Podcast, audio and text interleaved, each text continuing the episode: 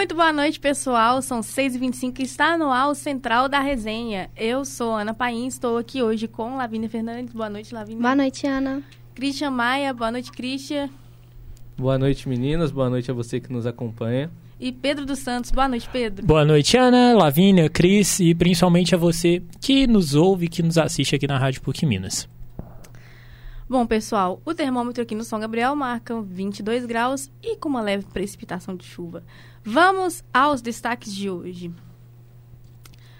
Temos uma queixa formalizada. A faxineira Lenir Alves de Lima, de 50 anos, ela compareceu à primeira delegacia seccional de polícia metropolitana do centro nesta segunda-feira e formalizou a denúncia contra um homem que a agrediu enquanto trabalhava. Quem traz as informações completas sobre este caso é Lídia Caetano. Boa noite, Lídia. É isso mesmo, Ana. Só para a gente lembrar desse caso, né, que aconteceu aí na última sexta-feira, dia 16, essa profissional ela lavava a calçada quando foi atacada por um homem. As imagens foram registradas por câmeras de segurança e o vídeo mostra que ela teve água jogada no rosto e ainda sofreu uma queda que provocou ferimentos aí no joelho. As imagens viralizaram nas redes sociais e os comentários são de muita indignação e de muita revolta. No mesmo dia, essa diarista ela fez um boletim de ocorrência e passou por exame de corpo de delito, mas foi orientada a fazer uma queixa criminal. Então, na manhã desta segunda-feira, Lenirge Alves de Lima, de 50 anos, procurou a delegacia da Polícia Civil para formalizar a denúncia contra o homem que a agrediu. Ela estava acompanhada do filho e da nora e, em tom de desabafo, ela diz que está bastante assustada e deprimida e conta também que evita ver as imagens e questiona o agressor. Primeiro, eu queria perguntar, perguntar para ele se tem mãe. Se tem mãe, porque se tiver, para ele colocar no lugar dela. Porque meu filho hoje está abalado, o psicológico dele também está abalado, porque para ele colocar no lugar, porque se fosse com a mãe dele, como que ele estaria reagindo? Será que ele estava de braço cruzado, falando que a mãe dele estava certa? Então eu gostaria de saber se como está a consciência dele. Esses dias que passou, se ele arrependeu, o porquê que, que fez isto, se vai me pedir desculpa, é, como que está reagindo com tudo isso. É, esse caso foi encaminhado aí para o Juizado Especial Criminal, onde será marcada uma audiência entre vítima e agressor. O que se sabe deste suspeito é que ele é um franqueado de uma clínica de emagrecimento. O nome dele ainda não foi divulgado, porém ele está identificado. E segundo a delegada Marina Cardoso Nascimento, ele será intimado aí nos próximos dias e irá responder por crime de lesão corporal eu fico pensando, sabe, Ana, o que que passa na cabeça de uma pessoa é, que se veio no direito de fazer uma agressão gratuita, violenta, e que tipo de raiva que é essa que ele tem para uma pessoa que ele nunca viu na vida, né? E como que nós estamos vulneráveis aí ao sair de casa, porque a gente nunca sabe quem é que a gente pode encontrar aí no nosso caminho. É com você, Ana. Muito obrigada, Lídia. E agora vamos ao resumo dos destaques da política deste fim de semana. Em pesquisa do BTG-FSB, divulgada hoje, o Lula cresce três pontos e amplia a vantagem. Bolsonaro usou a viagem ao funeral da Rainha Elizabeth II para fazer campanha sobre o preço da gasolina. E as candidaturas religiosas cresceram em 29% em 2022. Quem traz maiores informações é a Regina Moraes. Boa noite, Regina. Boa noite, Ana. Boa noite a todos e todas. E é isso, temos mais resultados de pesquisa eleitoral e hoje foi a vez da pesquisa do Instituto FSB, contratada pelo banco BTG Pactual, que aponta que o ex-presidente Luiz Inácio Lula da Silva do PT subiu três pontos e segue na liderança da disputa pela presidência. Na pesquisa estimulada, o candidato petista tem 44% das intenções de voto diante dos 41% registrados na sondagem anterior, realizada na semana passada. O presidente candidato à reeleição Jair Bolsonaro do PL permaneceu estável com 35% no segundo lugar. O ex-ministro Ciro Gomes do PDT oscilou dois pontos para baixo e ficou com 7%. A senadora Simone Tebet, do MDB, também flutuou negativamente em dois pontos e registrou 5%. Como a margem de erro é de dois pontos percentuais para mais ou para menos, Ciro e Tebet estão tecnicamente empatados. Já a senadora Soraya Tronic, do União Brasil, se manteve com 1% das intenções de voto e o cientista político Luiz Felipe Dávila, do Novo, oscilou de 1% para 0%. Os demais candidatos não pontuaram. Nenhum, brancos e nulos, somaram 4%, não sabem ou não responderam 3%. Considerando apenas votos válidos quando são descartados os votos em branco, nulos e os que não responderam, Lula está 10 pontos à frente de Bolsonaro, com 47% das intenções de voto, e Bolsonaro registrou 37%. Nos resultados da pesquisa espontânea, Lula subiu 3% e Bolsonaro oscilou 1 para cima. Hoje o ex-presidente tem 42% e o atual chefe do executivo 34%. Ciro oscilou 2%, 2 pontos, desculpe, para baixo, de 6 para 4%, e Tebet foi de 5 para 3%. Para o segundo turno, a pesquisa BTG-FSB projetou cinco cenários nos quais Lula venceria Jair Bolsonaro, Ciro Gomes e Simone Tebet, e Bolsonaro perderia para Ciro e Tebet. O Instituto FSB, fundado em 2008 ligado ao grupo FSB Comunicação, presta serviços a empresas e órgãos públicos e ouviu 2 mil eleitores por telefone nesta rodada. Outra notícia que movimentou as redes sociais ontem foi a divulgação de um vídeo com tom de campanha eleitoral pelo presidente Bolsonaro em Londres. O presidente Jair Bolsonaro, do PL, esteve em Londres para o funeral da Rainha Elizabeth II e aproveitou a viagem internacional para divulgar um vídeo neste domingo 18, comparando o preço da gasolina local com o brasileiro. Estou aqui em Londres, Inglaterra.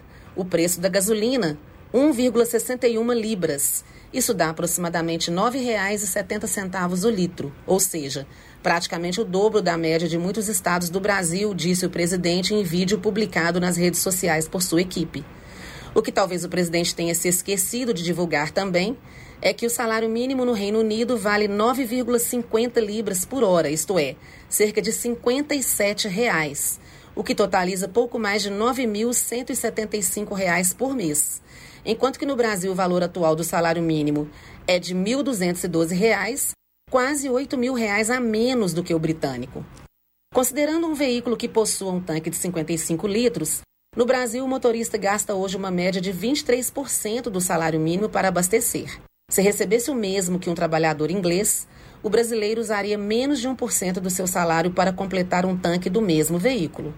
O preço dos combustíveis tem sido um dos maiores desafios ao longo do governo Bolsonaro.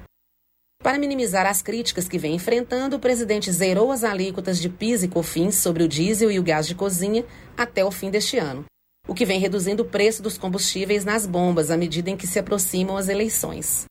Está a cerca de 32,7% ou R$ 2,42 menor do que o pico de R$ 7,39 por litro registrado no fim de junho, antes dos cortes de impostos estaduais e federais aprovados pelo Congresso Nacional. A desoneração, porém, elevou a dívida do país, o que deverá levar Bolsonaro a encerrar seu mandato com um país mais endividado do que encontrou ao assumir o cargo em janeiro de 2019. E por fim, uma última notícia, que foi a divulgação de um dado que assustou um pouco, considerando que pela Constituição Federal nós deveríamos estar vivendo em um Estado laico, não é, gente? O número de candidaturas religiosas subiu 29,1% em comparação com o pleito de 2018. Naquele ano foram registrados 457 candidatos ligados a diferentes religiões. Para 2022, são 590 postulantes a cargos no Executivo e Legislativo, segundo o levantamento feito pelo site Poder 360, a partir de dados do Tribunal Superior Eleitoral, o TSE. Os candidatos que usam nomes ligados a religiões se espalham por 26 siglas. O PTB lidera o ranking com 50 postulantes, seguido pelo Republicanos com 48 religiosos registrados. Entre os candidatos, 546 usam denominações ligadas à religião evangélica, como pastor, bispo, missionário e reverendo. Outros 27 se identificam com nomes ligados a religiões de matrizes africanas, como Mãe de Santo e nomes de orixás. O aumento no número de candidatos religiosos foi impulsionado pelos postulantes que usam denominações evangélicas. Este grupo registrou um aumento de 32,3% de postulantes passando de 413 para 546 em comparação com as, com as eleições de 2018. Os votos dos eleitores evangélicos foram decisivos para a eleição do presidente Jair Bolsonaro nas, nas últimas eleições. É, no entanto, segundo pesquisas de intenção de voto deste ano, o ex-capitão andou perdendo terreno entre este grupo. Ah, já os candidatos com denominações católicas apresentaram queda em 2022, de 22 nomes em 2018 para 17 agora. O candidato petista Luiz Inácio Lula da Silva segue na preferência entre o eleitorado católico, registrando 45 pontos percentuais no grupo, contra 33% de Bolsonaro, conforme o último levantamento da pesquisa Poder Data. Volto ao estúdio com você, Ana. Muito obrigada, Regina. E agora vamos falar um pouco sobre uma covardia que aconteceu lá na região do Vale do Mucuri, de Minas Gerais. É, uma menina de 11 anos desapareceu após sair para ir à igreja em Cachoeira do Pajeú e ela foi encontrada morta neste domingo. Conta mais um pouquinho para a gente, Pedro, sobre a situação tão terrível. Pois é, realmente uma situação lamentável, terrível, muito desoladora mesmo, sabe? É, realmente, essa menina de 11 anos foi encontrada morta é, lá em Cachoeira do Pajeú. E, no caso, o corpo foi encontrado ontem, domingo, e segundo a Polícia Civil, é, o autor ali do crime teria sido um jovem de 16 anos. Ele foi conduzido e ouvido na delegacia de plantão lá em Pedra Azul, que foi onde o auto de apreensão foi lavrado. É, e esse auto, no caso, era de ato em flagrante pelo crime de homicídio. Ele também é investigado por estupro de vulnerável pela situação né, da, da criança. E foram apreendidos aparelhos celulares do suspeito e da vítima, além do carro que foi utilizado no crime.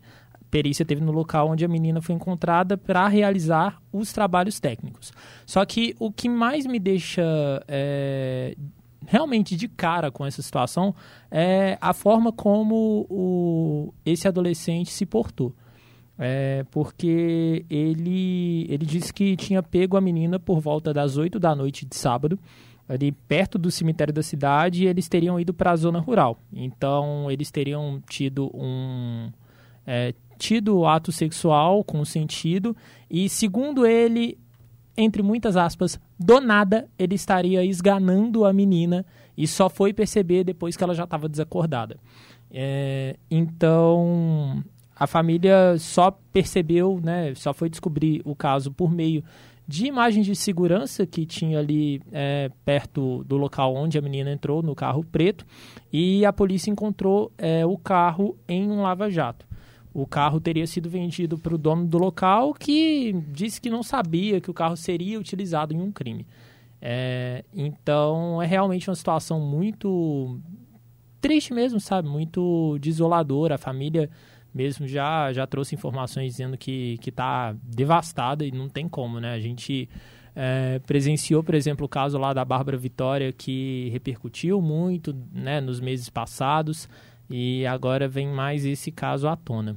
Cada semana que passa, é, a gente sempre noticia aqui, e, e, a gente nunca espera que na próxima semana a gente vai estar tá falando a mesma coisa, de maneira diferente, mas, tipo assim, do mesmo assunto, tipo assim, do mesmo problema que continua acontecendo. Pois é, é uma situação realmente muito complicada e agora é esperar para ver o que a, a, justiça ser feita, né, Ana? É, é algo revoltante é, e é infelizmente ficar com essa sensação de que a justiça ela vai ser falha, de que existem grandes chances de não dar nada para esse menino. Principalmente considerando o fato que ele é menor, né? Exatamente. Uhum. Mas é, a gente tem que, tem que olhar. Cara, nós mulheres, até mesmo nós adultas, estamos sempre vulneráveis no nosso dia a dia. Quem dirá uma criança menor de idade, de 10, 12 anos. Então, é... E acaba que, desculpa, Ana, te interromper, mas uhum. e acaba que hoje em dia com a internet o que a gente mais vê é a sexualização das crianças te, aumentou tanto, Muito. tanto por causa, tipo assim, TikTok e todos Instagram, essas coisas, que acaba que é, é, é muito mais. Não é fácil, mas, tipo assim. É, parece que tá acontecendo muito mais, só que, tipo assim, porque. A. O jeito que as coisas estão no mundo hoje parece que pode, que tá a normal. é como se tivessem normalizado Sim. isso. É, a tal da banalização, né? Enfim, volto contigo, Ana. Muito obrigada, Pedro. E agora vamos falar de coisa boa, vamos falar de cinema. É, a Semana do Cinema ainda está acontecendo em BH e tem ingressos a 10 reais em todos os cinemas das, das redes Cinearte, Cinemark e Cinépolis. É, a promoção está acontecendo desde o dia 15 vale até o dia 21, na quarta-feira. E a Janaína Veloso traz mais detalhes. Boa noite, Janaína. Boa noite, Ana Paim, e boa noite para os nossos ouvintes da Central da Resenha. Vamos começar a semana falando de coisa boa? Desde o dia 15 de setembro, Belo Horizonte aderiu à campanha Semana do Cinema, com ingressos disponíveis no valor de R$ 10 nas principais salas de cinema da rede Cinemark, Cinearte e Cinépolis. Sobre a iniciativa, Lúcio Ottoni, que é o presidente da Federação Nacional das Empresas Exibidoras Cinematográficas e também diretor da rede Cinearte, destacou que a campanha tem como objetivo celebrar a volta do público e democratizar no país ainda mais o acesso às experiências cinematográficas. A Semana do Cinema também contará com promoção de bebidas e pipocas. Vamos conferir? Então, a Semana do Cinema em BH começou no dia 15 de setembro e irá até o dia 21 de setembro. O preço único dos ingressos será de 10 reais. Os cinemas participantes são a Cinearte do Boulevard Shopping, Shopping Cidade, Shopping Ponteio, Shopping Del Rey, Minas Shopping e Vias Shopping. Na rede Cinemark, contemplará os shoppings BH Shopping, Diamond Mall e Pátio Savassi. Encontro com vocês lá? Meu nome é Janaína Veloso para a Central da Resenha. Muito obrigada, Janaína. E agora falando mais ainda sobre cinema, Viola Davis veio ao Brasil para divulgar o seu novo filme A Mulher Rei e ela concedeu a entrevista ao Fantástico para falar do filme e também da sua carreira. E aproveitou a sua visita ao Brasil para conhecer a cidade do samba e reencontrar grandes amigos. Lavínia, traz mais detalhes aí pra gente. Sobre... Boa noite, Ana, boa noite a todo mundo que está nos ouvindo, nos vendo. A nossa queridíssima, né, Viola Davis, que é conhecida, acho que mundialmente, pela Analise Kitty, que faz é, Como Defender o Assassino, que é uma série muito boa, super recomendo. É, é, hoje é de. Hoje falamos de cinema, mas vou recomendar uma série para vocês. Ela veio, ela chegou no Brasil no final dessa semana, né? Era final, nesse final de semana, para fazer a divulgação do seu novo filme, A Mulher Rei. No longa, a Viola interpretará Nanisca, a general de um exército só de mulheres que existiu no século XIX. É, guerreiras habilidosas, conhecidas, conhecidas como Amazonas, elas combateram colonizadores, tribos rivais e todos aqueles que tentaram escravizar seu povo e destruir suas terras. A história se passa no reino de Daomé, onde hoje é Benin. É, durante a entrevista para o Fantástico, a Viola e a Maju falaram quão importante é esse filme, né? Esse filme, é, ele ter acontecido, é, como é importante é, a gravação ter sido feita lá na África e não em estúdios montados é, em Los Angeles, né?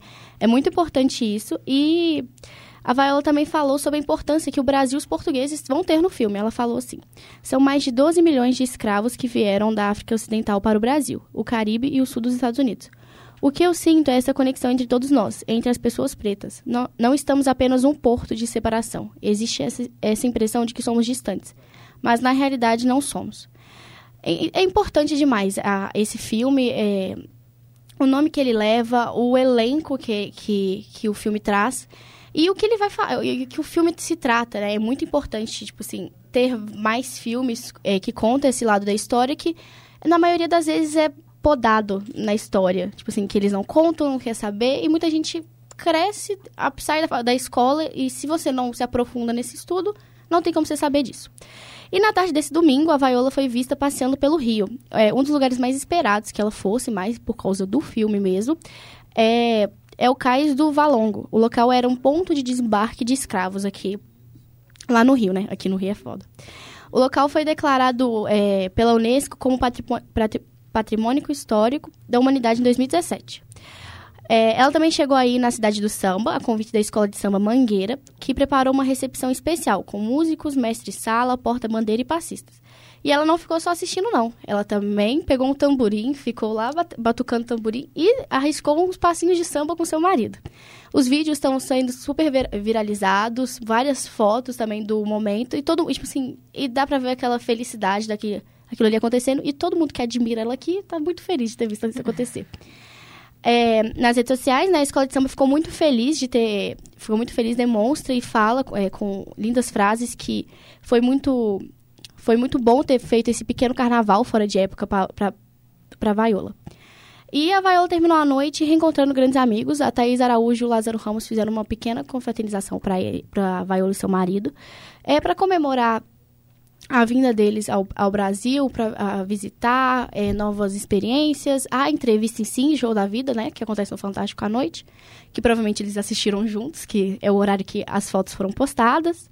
E também o lançamento do filme, né? É, a confraternização teve presença de outros artistas brasileiros, como a Isa, Seu Jorge, Ícaro Silva, Zezé Mota e a Leia Garcia. E, tipo assim, para quem admira o trabalho da Viola, sabe o quanto essa mulher é importante para o cinema, é importante para o cinema é de para as pessoas pretas, porque, tipo assim, falta, ela, ela mostra a representatividade dela. Em várias entrevistas ela fala o quão importante ela carregar isso. E para vocês não perderem, o, o, a Mulher Rei lança essa quinta-feira, dia 22. Então, não percam, é um ótimo filme, pelo que tá falando. E uma pena que o que a promoção do cinema não vai se estender para, para os lançamentos. Então, Nossa, não vai ter é. como ver o filme a 10 reais. É com você, Ana. Muito obrigada. É importante dizer que é a primeira vez que Viola pisa em solos brasileiros e espero que primeira de muitas, Sim. inclusive. Bom, agora vamos para as atualizações do esporte com Christian Maia. Boa noite, Christian. Boa noite, Ana. Boa noite, Lavínia, mais uma vez. Boa noite, Pedro. Boa noite a você que nos acompanha. Vamos começar falando de um re retorno triunfante. Após ficar um ano afastada por conta de uma lesão sofrida na semifinal do US Open de 2021, a brasileira Luísa Stephanie voltou às quadras com a mesma parceira de antes, a canadense Dabrowski, e, e juntas saíram campeãs sem perder nenhum set sequer no WTA 250 de Chennai, na Índia. O título do WTA veio após uma vitória por 2 a 0, com parciais de 6-1 e 6-2, sobre a russa Ana Brinkova e a georgiana, georgiana Natela Dzalamidze. Nome difícil, né? É, mas foi isso, voltou, o importante foi que voltou e voltou bem, voltou mantendo o alto nível, dando a volta por cima. Beleza, vamos agora falar de Cruzeiro. Quem traz mais informações sobre o dia celeste pra gente é a repórter Letícia Souza. Muito boa noite, Letícia. Boa noite, Ana. Bora falar do cabuloso?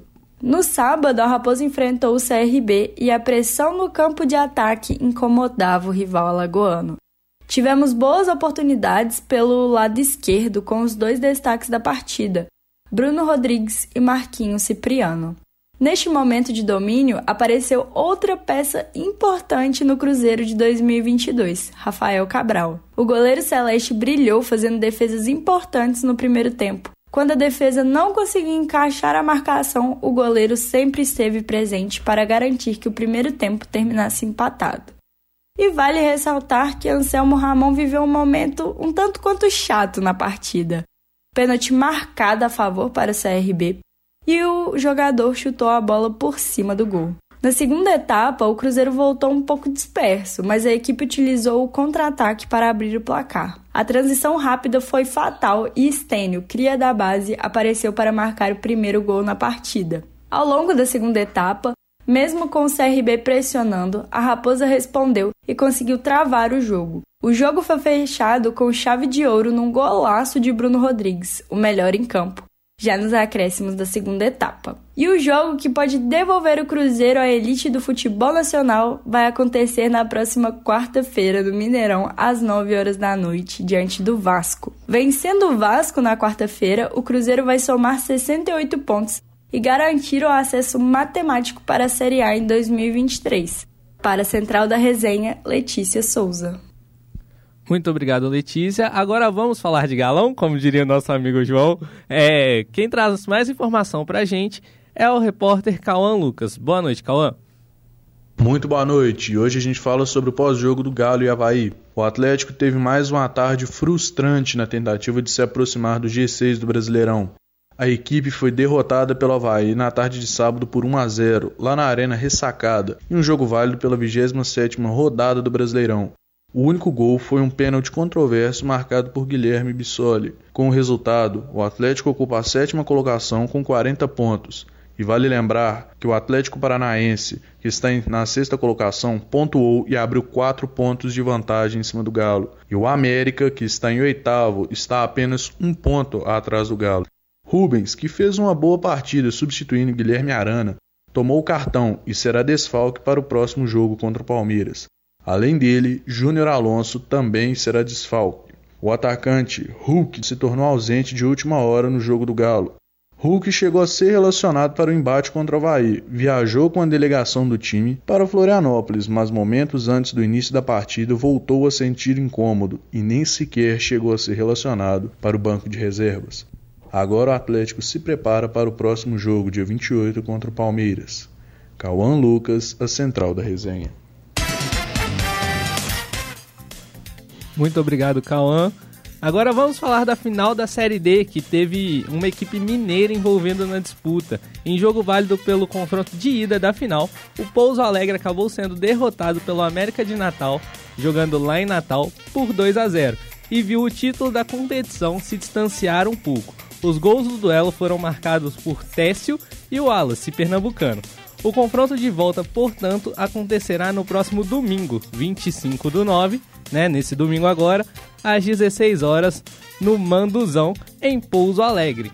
Vamos torcer aí, vamos ver se a equipe de Pouso Alegre consegue reverter a situação, que ficou um, um tanto quanto complicada. Mas estaremos na torcida. Agora, a gente já se encaminhando para a reta final, vamos falar um pouco de futebol feminino, meninas? Então, o Campeonato Mineiro Feminino iniciou nesse fim de semana e Cruzeiro, Atlético e América jogaram. O Atlético Mineiro enfrentou a equipe do Uberlândia e venceu por 1 a 0. Vale ressaltar, Pedro, meninas e amigos que nos acompanham, que a equipe do Galo que disputou o Campeonato Mineiro nessa primeira rodada disputou com a equipe sub-20. Isso porque a equipe principal está na Colômbia disputando um torneio amistoso, a Copa Ídolas, onde no primeiro jogo ficou no empate com 2 a 2 contra o América de Cali. Já Cruzeiro enfrentou na estreia a equipe do América. Em um jogo bastante equilibrado, bastante disputado, terminou com um empate em 1 a 1 lá na Toca 2. Diga-se de passagem, opa, vou evitar a microfonia.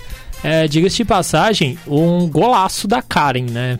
Gol olímpico sim, ali, sim, Cruzeiro saiu perdendo. Isso mesmo, a Karen Sereia fez um golaço olímpico, né? E infelizmente, né, pro lado cruzeirense, terminou só com um empate, porque aquele gol olímpico da Karen merecia uns três pontos.